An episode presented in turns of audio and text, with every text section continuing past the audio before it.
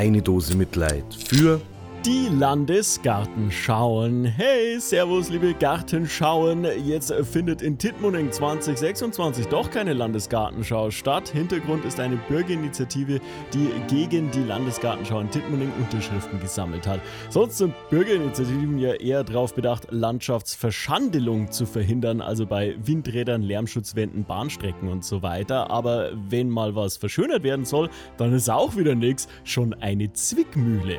Tittmoning war ja auch nur quasi eingesprungen, weil ja Schweinfurt zu hohe Kosten für die Landesgartenschau dort befürchtet hat. Man stellt sich ja die Frage, wie Rosenheim überhaupt die Landesgartenschau 2010 überlebt hat und warum Rosenheim heutzutage eine, verarmte Ruinenstadt ist und ausschaut, als hätte man in Pompeji fünf Blumenkübel aufgestellt.